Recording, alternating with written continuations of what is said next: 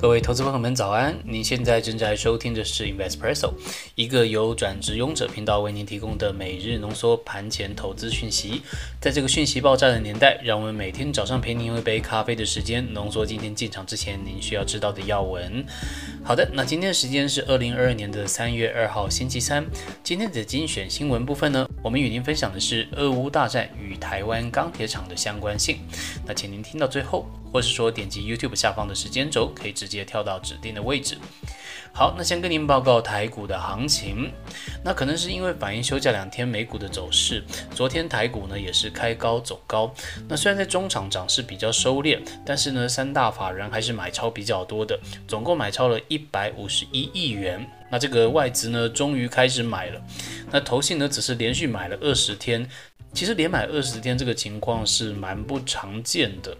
那投资朋友们呢，可以继续观察一下后续有没有一些新的发展跟发现。好，那看一下指数的部分，加权指数的话是上涨两百四十六点，收实体的红 K，收复五日线，目前挑战上方季线的压力当中。那贵买指数 OTC 呢是上涨三点五九，那收的是实体红 K，已经收复了五日线跟月线。那从新台币来观察的话，昨天最新是收在二十八点零二元，呃，接近是平盘，但是略微升值一些些。那请大家继续观察。资金的动向，好，那我们看到族群的焦点，那所有的族群呢，基本上都是上涨的态势。那我们先从涨幅前三名来说一下吧。呃，第一名是钢铁，那是三点八七；航运是三点零八；电气电缆是二点九一。那涨幅后三名呢是观光、食品还有电子。那成交比重的话，是以电子股为最大，百分之五十四，再来是航运，再来是钢铁。呃，其实今天涨幅的前两名，钢铁跟航运，就是我们上周 Press Play 产业洞察文章里面的观察族群。那我们当时运用的是形态均线的一个综合分析。那各位伙伴有兴趣的话，也可以到 Press Play 订阅一下我们的七个投资习惯，看一下我们二月二十七号的文章，了解一下这一招的用法，然后大家可以自己运用一下，培养一下分析的一个盘感。那我们再次强调一下，这不是买卖建议哦，这不是不是不是买卖建议。那重要的话说三次。那我们所有的内容都是跟各位分享分析的经验还有心法。那我们认为在投资的世界里面，没有一套绝对百分之一百获胜的一个方法。那如果有的话，基本上是三种可能：一种是运气太好，另外第二个呢？可能那个人有厉害的消息，那第三个呢，就是那个人可能在跟你画虎烂。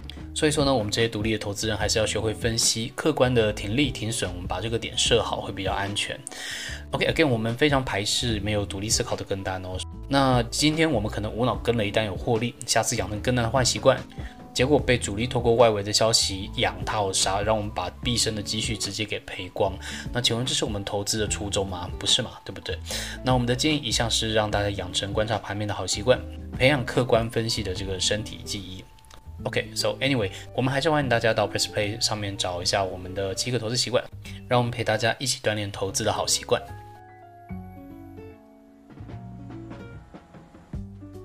OK，好，刚刚废话有点多，那我们来看一下美股好了。好，来跟您报告一下昨天美股的表现。那先看一下大局的局势哈。呃，乌俄战火呢进入了第七天，基本上就跟我们说了的一样，涨一天跌一天。那如果各位有听节目的话，就知道现在是消息面主导市场，而且所谓螳螂捕蝉，黄雀在后，后面还跟着一个升息，还有缩表嘞。那今年其实就是摆明着跟我们来震来震去，所以说大家还是小心为上。那在昨天的盘中呢，恐慌指数 VIX 飙升，美债的殖利率也滑落，影响整个金融股下跌。油价呢飙到了七年以来的最高点，能源股独强。国际的能源署 IEA 周二也同意在全球释放六千万桶战略石油储备。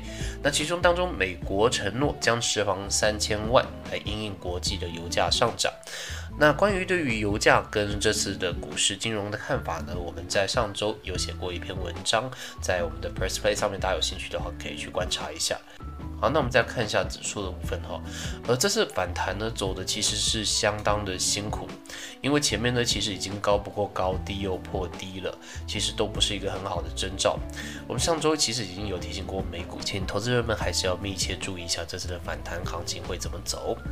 好看一下道琼工业指数，昨天呢下跌的是五百九十七点，十日线的压力基本上没有过，所以就直接用黑 K 灌下来了。把前两天的涨幅通通都吃掉了。然后呢，再来看下纳斯达克指数是下跌两百一十八点，那同样没有过十日线的压力，用黑 K 的方式下跌，目前在测五日线的压力。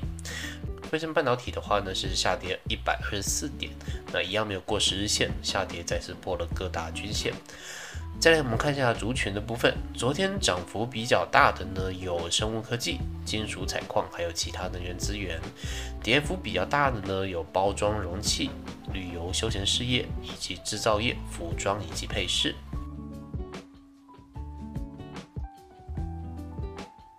好，再来与您分享的是本日的精选新闻。那我们今天要分享的新闻呢，是俄乌战争与台湾钢铁业的相关报道，来自 Money DJ 的报道。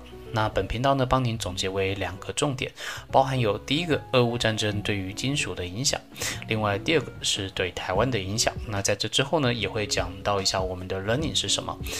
好，那第一个先跟各位报告一下俄乌战争对金属的影响。啊，简单来说呢，就是会涨价。因为呢，俄罗斯、乌克兰呢，分别是全球钢铁出口的第二大以及第九大国。不过他们主要销售的呢是低价的钢材，而且卖的动向呢是以东南亚等亚洲国家为主。那随着两国的开战呢，市场预测其实俄乌都会因为战争开打，所以说影响到出口。那短期内呢，都会因为供给量的下滑，会激励国际各项的金属钢铁价格提升。好，所以说这就是俄乌战争对金属的影响，嗯，涨价。好，那我们再看一下第二个，就是对台湾的影响吧。那其实台湾的钢铁业从去年第四季开始就已经受到下游的库存堆积，还有农历年前客户拉货意愿趋缓的影响。那整体的需求啊，跟钢价都会比较弱。但是随着国际的行情攀高，还有第二季的需求转强，下游开始回补库存等等因素，钢厂应该有机会将上涨的金属价格往下转嫁。整体而言的话，法人以及业内人士都认为这次俄乌战争对台湾的钢铁厂影响可以偏正向解读。好，那我们的 learning 是什么呢？